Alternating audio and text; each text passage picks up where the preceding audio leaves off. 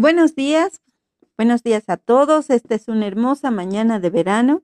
Estamos aquí con el poeta José Pérez Márquez. Buenos días, José. Buenos días, Miriam. Pues eh, retomando esto de la poesía, nos llama mucho la atención que Octavio Paz, en su libro El arco y la lira, dice que la poesía es conocimiento, salvación, poder y abandono, que la poesía es cambiar, es capaz de cambiar el mundo. ¿Tú qué piensas de todo esto, José?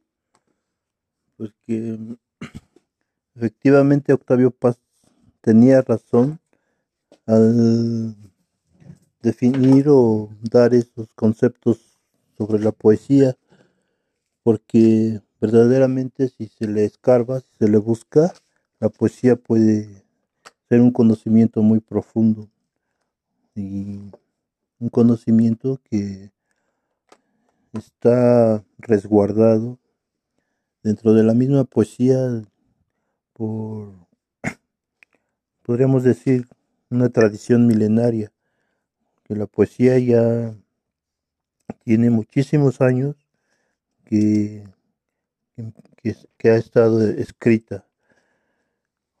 Por otra parte, la poesía también puede salvarnos porque en el momento de algún estado anímico que tenemos, este, puede llegar a salvar una situación personal de nosotros mismos para poder este, seguir adelante en esta vida.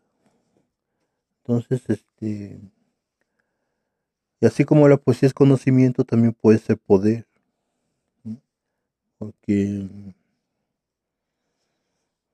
el poder de conocer ciertas cosas o fenómenos que, están muy, muy escondidos, muy ocultos. Entonces, este, leyendo poesía, practicando la poesía en su lectura, podemos ir descubriendo poco a poco todo lo que no se ve por primer, en un primer momento en el mundo, sino qué hay detrás del mundo, de lo que vemos, porque no, no de las cosas aparentes, sino de las cosas que están más allá de lo aparente. Eso es lo, eso es lo que te puede proporcionar la poesía, ver más allá de lo aparente.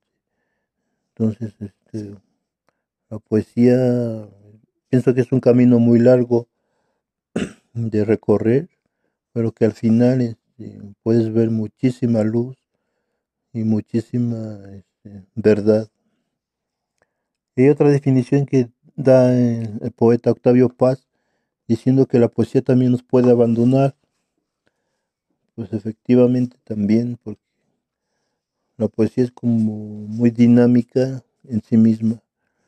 Tanto puede darte poder como también puedes sentir un vacío a leer poesía porque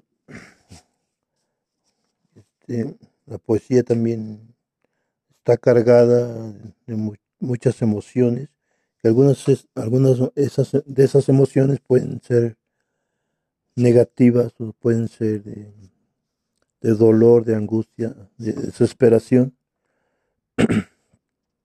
Por eso también este, uno como lector de poesía se puede sentir abandonado. Pues se podría seguir diciendo mucho más y creo que tienes razón en esto. Te agradecemos mucho tus comentarios y nos despedimos. Que tengas un buen día y gracias. Gracias a ti, Miriam. Hasta pronto.